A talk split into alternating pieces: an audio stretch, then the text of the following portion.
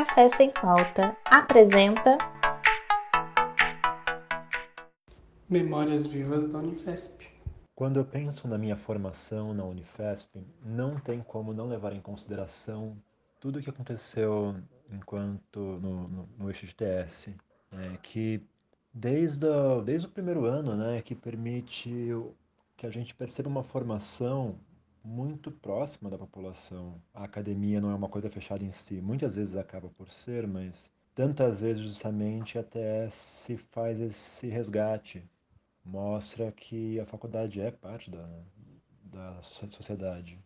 Permitiu também, né, no decorrer dos anos, não só essa aproximação, como aproximação com profissionais. Afinal, quando lembro quando trabalhava com narrativas, né, a gente se aproximava da equipe de saúde, das unidades básicas, olhava os prontuários para entender um pouco a situação. Então também trazer uma aproximação já do que, que é um, uma estrutura profissional na unidade básica. O importante disso não era não, não estritamente né, na, no acompanhamento do caso pelo molde do sistema de saúde, mas por mostrar uma aproximação, uma conversa né, que permite também entrar em um ponto fundamental, que é o modo interdisciplinar de trabalhar, que muitas vezes, inclusive, é transdisciplinar. Né? O quanto se aprende podendo olhar para outra profissão, para o estudante de, de uma outra área, não da mesma área, mas em um outro olhar, assim, mudar a lente, o foco com que se olha, o que se pode ser feito. Isso foi muito rico no trabalho posterior da faculdade. Eu trabalhei durante alguns anos com um CAPS, no CAPS Álcool e Drogas. Então, essa experiência no TS me permitiu uma aproximação, como ver a população, como lidar com ela,